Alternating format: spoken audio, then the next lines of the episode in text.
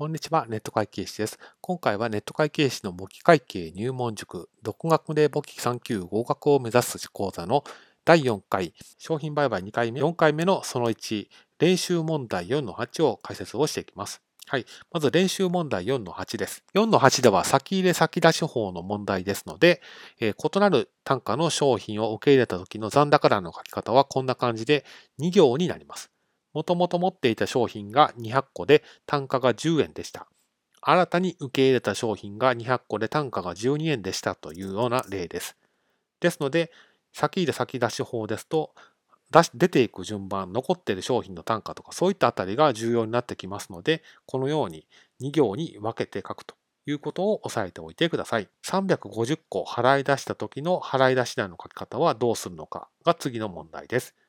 で、もともと持っていた商品は200個で単価10円でした。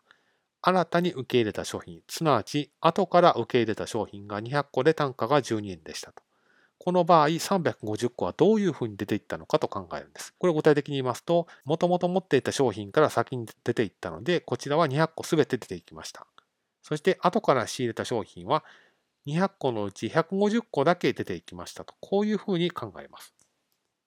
ですから、払い出し欄はこんな感じで、200個10円、2000円という1行目と、150個12円、1800円と2行を書くと。これが先入れ先出し法の払い出し欄になります。ですから、残高欄はどうなるのかというと、先に仕入れた単価10円の部分については全部出ていってますから残高はありません。一方で、後から仕入れた200個の部分については150個払い出したので、すなわち50個残ります。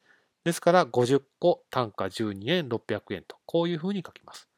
これが先入れ先出し法の商品有高帳の書き方になります。残高欄に関して言うと、先に仕入れた商品必ず上に書いておく必要があると。その順番で払い出していくというふうに仮定するからです。